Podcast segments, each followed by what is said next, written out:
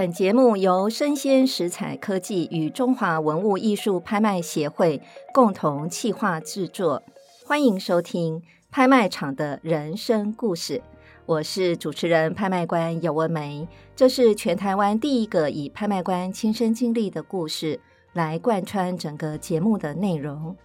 落锤的那一刻，成交的不仅是拍品，也是他们的故事。呃，我在前几天呢、哦、看到一个新闻，其实它是一个旧闻了啊。在二零一一年香港的一场土地拍卖会，那一场拍卖会呢，拍卖官他呢，哇，不时报错价，又报错号码牌，一直出错。明明譬如像二十三号举牌，然后他就报错价，报成三十六号。那明明二十九号的买家没有出价，可是呢，他却报出二十九号，或者是说一直拍到价位到两亿一千五百万的时候呢，哎，买家又再加一口到两亿一千八百万元，可是拍卖官下一口竟然又从两亿一千五百万元开始，又重新报价。所以这个在香港土地的拍卖史上啊，这个是一个还蛮有趣的事件啊。那拍卖官记不住场上最高的价位是多少，其实不仅仅是让拍卖公司啊损失了他每一口价钱啊，其实呢，对于拍卖官的专业性啊，也是会有所损伤的哦。所以我们今天呢，要来谈一谈哦，这样子听起来呢，拍卖官啊。在主持整个拍卖会的时候，不仅仅要记牌号，要记价格，还要记下一口价钱等等。哇，那拍卖官真要有一个超强大脑，不但是要有精准度，还要有好记性啊！那今天呢，非常的荣幸啊，我们就邀请了拍卖官刘家荣，因为呢，他就刚好兼具超强大脑，又具有精准度，又有好记性啊。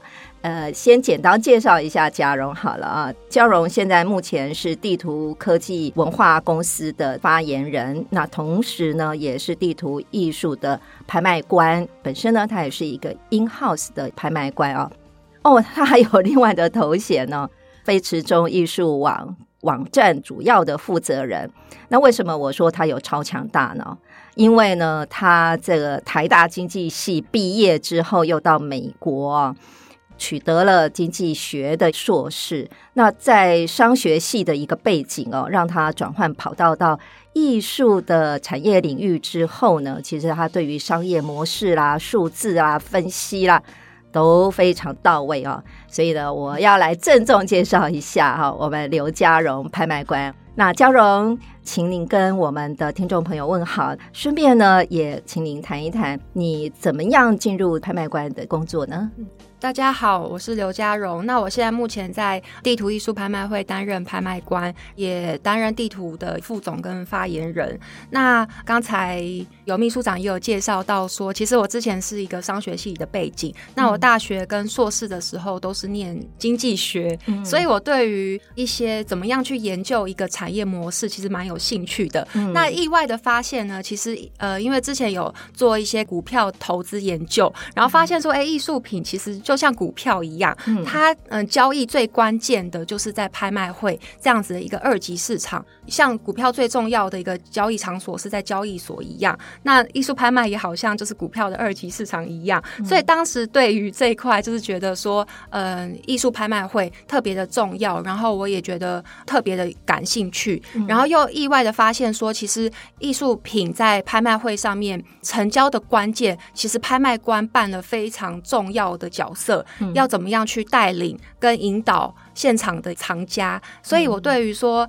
拍卖会还有拍卖官这样子的角色，其实也非常想要去挑战。那因为刚好当时在地图公司的时候也有这个机会，因为平常任职于地图公司，地图艺术拍卖当时在二零一四年的时候也切入到着重书画市场的这一块。那其实我对于书画市场，其实呃经过了一些产业的一个研究分析之后，发现说，哎，其实有一些书画的标的啊，像张大千啊、普心畬这样子，在台湾不只是针见上面非常的有优势，因为他们是渡海来台的渡海三家，有很多生货都在台湾的大厂家这边。那另外也发现说，哎、欸，他们其实也很像是股票的。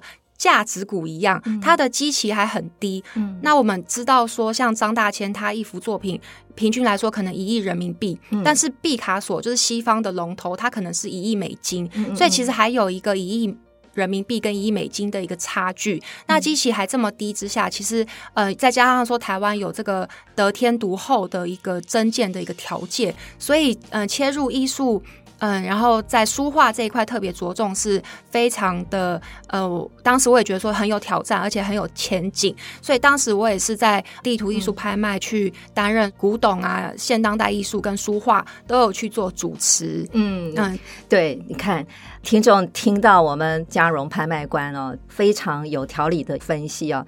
呃，刚刚他有提到说，他对于股市跟我们的艺术品拍卖其实也有共通之处啊。嗯、这个运用你的专长啊，来做一些引用跟一些分析啊。那如果说各位听众朋友有兴趣的话，可以。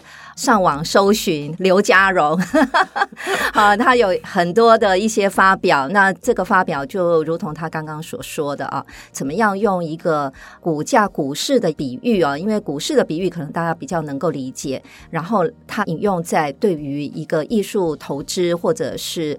书画市场现况的状态啊，真的，嘉荣这一点哦，真的相当的佩服你哦。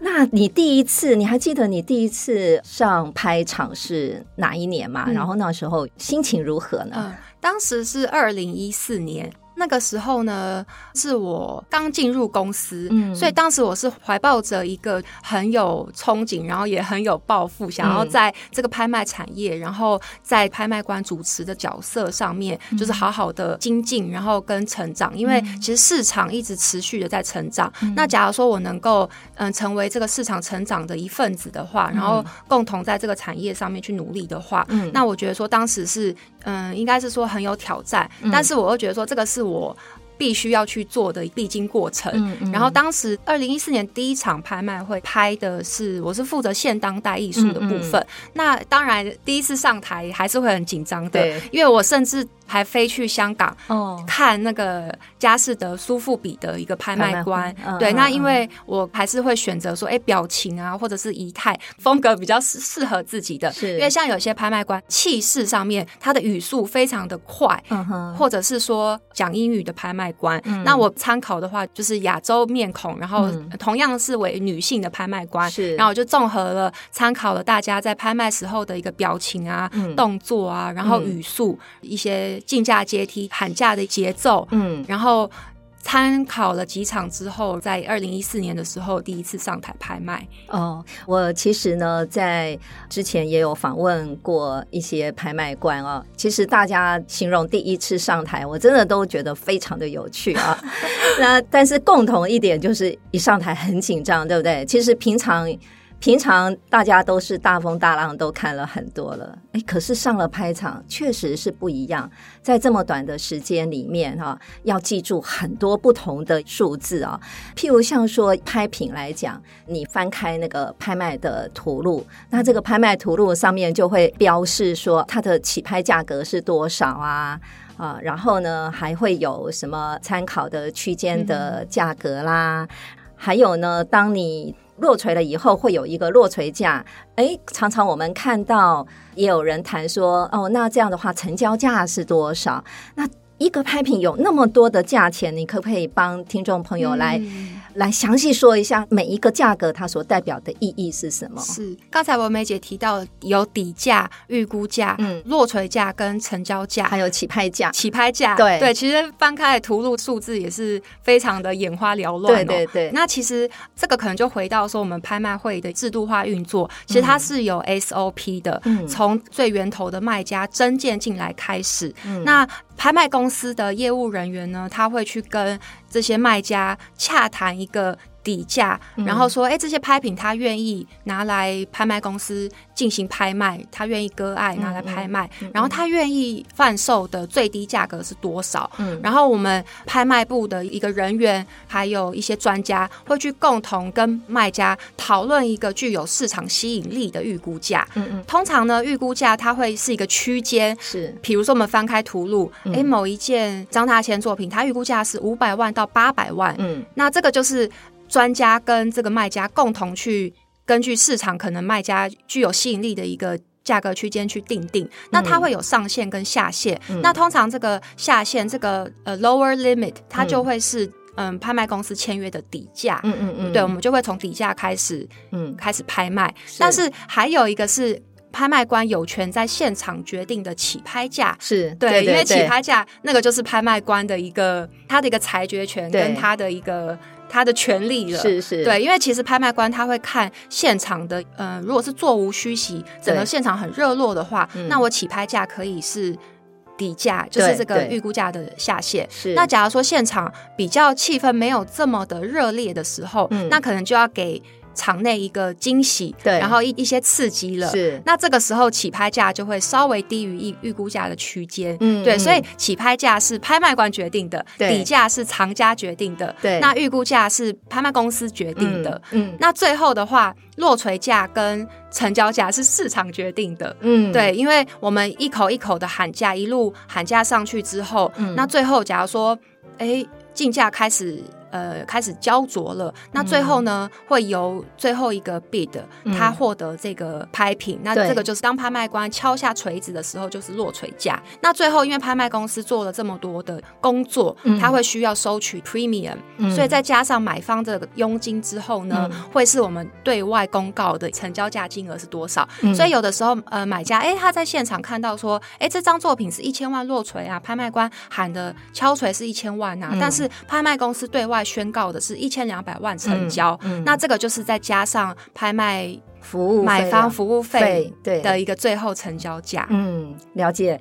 其实真的建议听众啊，这一段呢、哦、可能要回放，一直重复听，因为呢，你看嘉荣拍卖官他非常流畅的，他就把所有跟拍品相关的价格哈，他全部一次的说给大家听哦。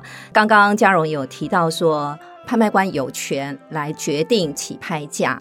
那我就记得我自己有一个经验哦，有一次在香港拍卖的时候，也是临上场前，拍卖公司呢跟我讲，起拍价呢都往下修两口，这样子就临时跟我讲，就往下修两口，所以他们就是想说，哎，是不是要有一个要有一个激励这样子哦？那确实是有这个状况，好，那大部分基本上拍卖官还是会按照拍卖公司原先给我们的起拍价来开始，但是确实也有这样的状况，就是他会下修拍卖的起拍价哦，就是为了在当时现场的现况哦。那刚刚佳荣有提到说，图录翻开会看到起拍价啦，还有预估价格啊等等，其他的价格是不会在图录上发现的了哈。那另外。外的话呢，在图录里面呢、可以看到预估的价钱，对不对？好，你说预估的价钱是经由卖家跟拍卖公司会有一个共同的讨论。这个是符合市场可能的一个价格，对不对？对。但是呢，你有没有遇过一个状况？譬如像说，哎，你拍着拍着，根本就已经远远超过了那个预估的价钱，有没有遇过这样的状况？那这个其实就是拍卖公司最乐见的一个情况了。对。因为其实我们有时候像在呃对外的一个宣布上面会讲成交倍数这件事情。对。就是说，哎，起拍价是二十万，就最后拍到一千两百万，这个是曾经的一个例子。是。那成交倍数。就高达六十倍，嗯、对，那这个的话就是呃，代表说市场对于这个拍品是非常的看好，然后非常踊跃的竞价，然后很追捧这个拍品的。嗯、那这个其实拍卖公司也不会因此觉得说我哎，我预估的有失精准，对，其实这个反而是更好的、更更期待的一个状况。嗯，表示说这个市场对于拍品其实是非常怎么讲，就是非常追捧而热络的，对不对？对，就是大部分专家的一个行情共识是预估价，可是现场成交高于预估价区间也是非常常见的。嗯，对。那举例来说，呃，像我印象很深刻的是一次在二零一九年秋拍的时候，嗯、当时征集到了一个台静农专场，非常的轰动。嗯，里面不只是有台静农。一些书法作品，嗯，也有张大千会赠，因为我们都知道张大千跟台静农是好朋友，嗯，当时会赠给他，还有会赠给他台静农母亲的一些生日的一些祝贺的一个一个一个作品，嗯，那当时这个专场有五十多件拍品，嗯，然后台静农有一件书法，他从二十五万起拍，嗯，然后拍着拍着，哎，冲破一百万了，嗯，然后再来就两百万，那当时我心里就就知道说。已经破纪录了，对，因为当时台进农的一个市场行情大概就是二三十万或者是五十万左右，嗯，居然我当下就知道说台进农它跨过了那个门槛，然后已经来到百万元俱乐部了，是，然后最后这件作品三百五十万元成交，嗯，然后创下台进农市场的世界纪录，不只是在台湾，是。对，那反应也非常热烈，因为从二十五万然后喊价到三百五十万，竞价是此起彼落的，对，节奏非常的紧凑，那当时我就。嗯，非常的印象深刻。嗯，那其实相信市场也非常印象深刻，因为在这次拍卖会之后，因为它价格已经来到百万级了，对，这样子就越来越多人会把台金农归入渡海五家，是因为之前只有渡海三家，三家对，然后四家是于右任，于右任对，然后现在台金农也可以。也列入列入了这些重要的前拍品的，呃，渡海渡海来台的大家了，是对，所以代表说这个其实市场也对这次的那个价格其实是非常的惊艳。然后，嗯、呃，在这次之后呢，在地图的拍场上面也陆陆续续的成交了很多台静农，嗯、呃，百万以上的一个作品，是是，大概有数十件，所以真的是开启了一个篇章。是，然后当下我也是觉得说啊。能够见证这样子一个呃历史的一个 一个一个时刻，也是非常的荣幸。对，嘉荣刚刚提到这个，刚好我也回想到，就是才刚刚结束没多久，地图迎春拍卖会啊，呃，台静农有一个作品，它也是三百八十万落锤，对不对？他其实这个作品也因为刚刚嘉荣讲的这个艺术家他。在市场上的认可已经跨过了门槛之后，其实他是更有能力可以往上再走的。那我们翻开图录啊，除了可以看到这些价钱之外，还有一个还会写一个，我觉得呢，可能一般呢、哦、比较不了解的这个呃民众会觉得好奇怪，什么叫做无底价？为什么拍卖公司要写一个无底价？那无底价到底是什么价钱呢？嗯无底价就是卖方他没有设定一个多少价格，他才愿意贩售，但是他也很信任拍卖公司，因为其实像哎刘国松的作品啊，它其实还是有个市场行情在。嗯、那无底价的话，拍卖公司通常就会以一个非常吸引人、很优惠的价格五千元起拍。嗯，对。那通常这种就会是非常难得、炙手可热的一个机会了，嗯、因为要收藏大师的作品，然后五千万起拍，嗯、那这个时候成交价格就会嗯冲的非常高。然后非常快，嗯嗯，像我在去年呃秋拍的时候，嗯，那当时其实是。呃，厂家有一个慈善的一个功用，因为他拍出的所得，他想要捐赠给一些慈善团体，嗯、所以当时跟我们拍卖公司在签约的时候，他就说我这一批都无底价，嗯、但是因为他也信任拍卖公司，不可能说我无底价，然后最后就五千万拍出。五千块嘛，哈，哦，五千块拍出，对，是因为还是现场，大家其实眼睛都是雪亮的，都会知道说这是一个难得的一个。一个非常好的一个机会，可以买到好的作品。对，而且其实真正专业的呃买家的藏家啊，藏家他知道说底价定的越低，低起高落。他知道说其实我底价低的，其实其实只要信任拍卖公司，我起拍价定的低，反而是刺激买气的一个策略，或者是拍卖公司的一个行销的一个方式。嗯，对，所以常常在底价这一块，有一些比较专业藏家，他就不会这么的。的讲究，嗯，对，然后反而是知道说，嗯，低起拍价反而创造更好机会的方式。嗯，我就记得啊，我有一次，呃，某一个艺术家的作品，他全部呢，这个拍卖公司全部用无底价起拍。那无底价就是刚刚嘉荣讲的五千块嘛，啊，五千块起拍，你知道吗？五千块，我记得他那个作品大概有十几件哦，将近二十件，每一个都是五千块起拍。可是到最后的落槌价九十几万、一百万，你你知道吗？最累的就是拍卖官，因为从五千对不对？五千、一万、一万五、两万这样子一直喊、一直喊，每一个都要喊到。八九十万、百万，你想看要喊多少口？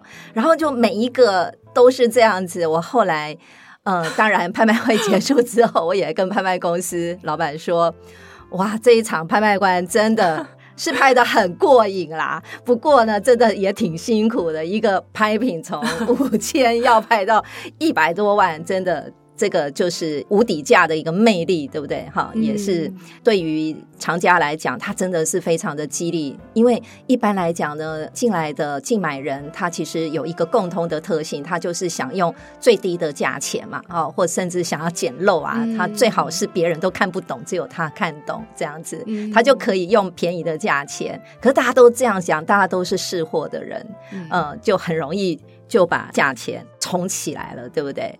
好。拍卖官呢，其实他不仅仅是要记价钱，还要记牌号啊等等。那记价钱呢，可能就是每一口价都要很精准的报价嘛，就是所谓的竞价阶梯。那佳蓉，你怎么样把竞价阶梯背得滚瓜烂熟？然后呢，不仅仅是你可以脱口而出，呃，而且呢，你还可以预告下一口价钱是多少？你是怎么样训练自己这个超强大脑？那首首先就是也分享竞价阶梯是什么？因为其实一开始拍卖官都会宣读这一次的竞价阶梯，在十万以内是五千为一个集聚。那随着价格越来越高之后，那个集聚也会拉大。那一般的话，可能高过二十万之后，会是两万、五万、八万这样子的往上加。嗯、那在台湾，大部分拍场竞价阶梯大概都是雷同的。但是，比如说在大陆那边，他们是人民币不同国家的不同汇率的情况之下，它可能就是一万二、一万五、一万八这样子的一个。人民币去做竞价阶梯，嗯，那因为现场大家举牌嘛，我举的是我的牌号，嗯，但是有些厂家他可能不知道说，哎，我再举手一次。价格会来到多少？嗯、那这时候就会需要拍卖官的一个报价。对除了是说要 Q 这个人的牌号是多少之外，嗯、还要去提醒这个买家，哎，他买到了是下一口价是多少钱？嗯对。嗯那这边的话，我觉得竞价阶梯其实我觉得很像一个道理，就是像我们开车会需要拿到驾照，对、嗯。但是拿到驾照不一定能够真的开车上路，是一样的道理。嗯。就是竞价阶梯，它很像是拍卖官的一个基本功夫。对。但是会竞价阶梯不一定能够真的可以上台拍卖，因为还有很多需要去注意的事项，比如说要很敏感的去观察到藏家他的出价意愿，或者是哪几组买家在竞标。嗯嗯，对，所以我觉得说这个真的是跟开车的道理还蛮像的，嗯嗯，就是我可能考驾照的时候，我要去反复的练习，反复的背诵，嗯、那这个是必须一定要下的一个苦功。嗯嗯，但是实际上真的上台之后，因为有太多需要去考量的因素了，嗯、也不只是。嗯，竞价阶梯，嗯、所以就会变成说，哎、欸，已经练习成自然，嗯、就是真的到台上的时候，反而就会变成一个已经内化了的一个反射动作，嗯、对，它变成说一个呃很自然的一个反应，嗯、然后也。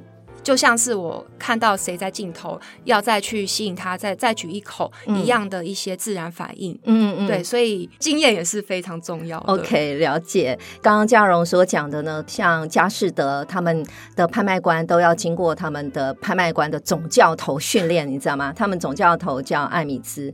那艾米兹呢，他就曾经说过，他说驾驭数字呢是担任拍卖官的必备条件哦，就是要对于数字非常敏感。譬如就像刚刚讲的竞价阶梯，就是要把它内化成自己随时都可以说出来的哈，而且是非常非常自然的。但是其实除了那个之外呢，在我们的拍场上啊，他也不见得会照竞价阶梯啊，对不对？好，佳蓉，我想也也常常会遇到这个状况嘛，就是说你能不能接受？譬如像竞买人。他这自行报价呢，有没有见过很夸张的这样子？有没有有没有这样的经验？刚才有讲到，其实买家他是非常精打细算的、哦。对，那像我们现在价格来到五十万好了，嗯、正轨的竞价阶梯下一口价应该是五十五万，但是非常精打细算的买家，他可能哎，他会比一个一。就代表说他加一万加一万意思。对 对，常遇到，对，常常看到 台下的人就是不按不按竞价阶梯出牌，因为他想说一万搞不好他就可以拿到了，对，不对？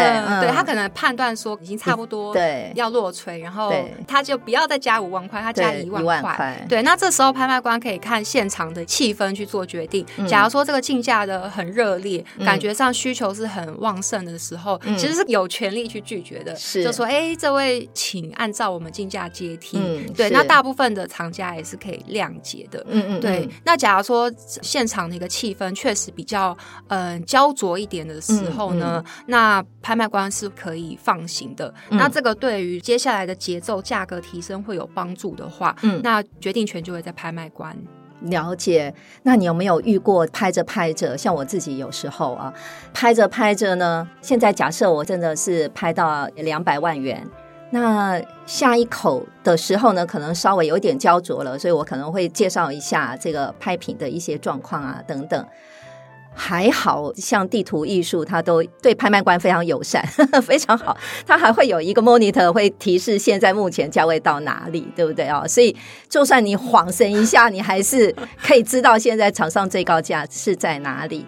那不晓得嘉荣，你有没有这样的经验哦？就是说，哎，其实拍着拍着，嗯。其实你不仅仅是要记那个数字嘛，还要看那个号码牌啊等等。有你有没有恍神过？你老实说一下。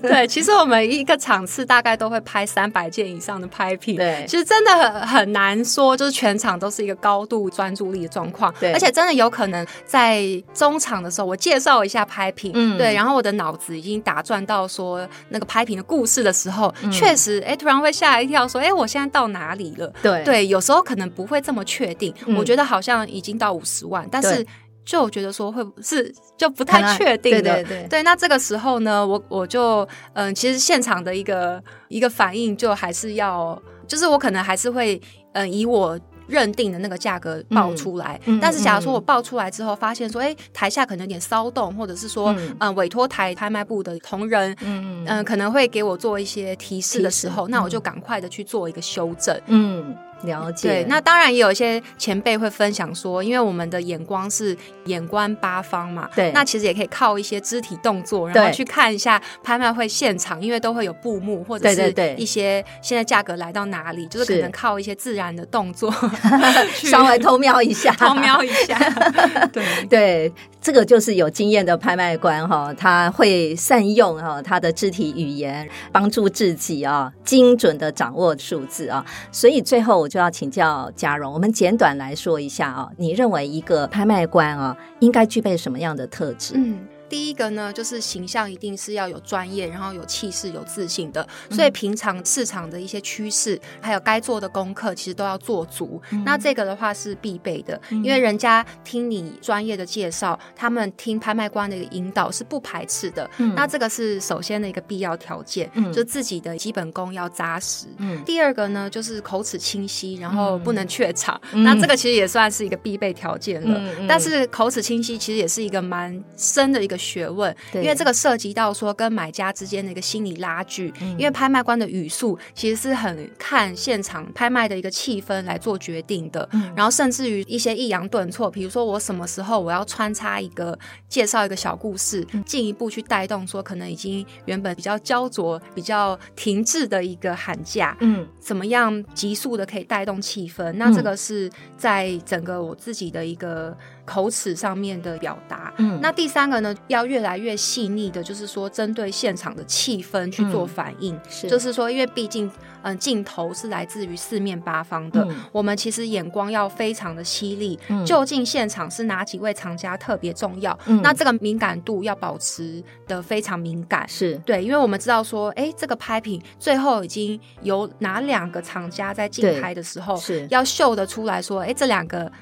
要怎么样激起他们两个的斗志？他们的一个竞争的一个斗志是对，要秀得出来说，哎，竞价到尾声没有？是不是他们正斗志高昂，还有可能在拉高价格？对对，因为像有的时候就是两个人，嗯，这个时候反而价格是更好带动的一个时机点。可能本来是八百万的东西，然后最后因为这两个人他们彼此都谁不让谁，两个人都势在必得的时候，最后价格就创下新高了。是是，这个是拍卖官最喜欢的。对，其实这也蛮艺术的，就是也很难去讲，它就是一个现场的直觉。是是，再来的话。心理学的一个层面，就是说场面比较冷的时候，也真的是有可能会遇到这样子的状况。嗯嗯，那这个时候就要控制好自己的情绪，嗯，然后保持冷静，然后想想看，说要怎么样去突破这样子的一个焦灼的僵局，嗯、让呃竞买人他可以重新的回到一个竞价的局面。对，比如说会去宣读一下这件拍品的一个来源啊，它可能是来自一个重要的家族旧藏，或者是他现在的市场记录在。国外拍场，现在同样的一个风格的拍品可以拍出多少钱这样子？嗯嗯，那这个时候就是要等于说跟现场的场面去做一个拉锯，然后保持自己的心理素质，嗯、不要被影响。嗯嗯。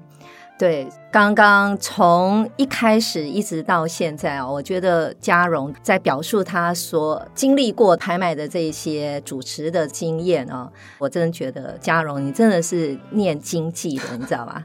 你这个逻辑啊，这超好的，然后呢，你有条有理哦，所以最后我们来总结一下好了，拍卖会的人生小领悟啊、哦。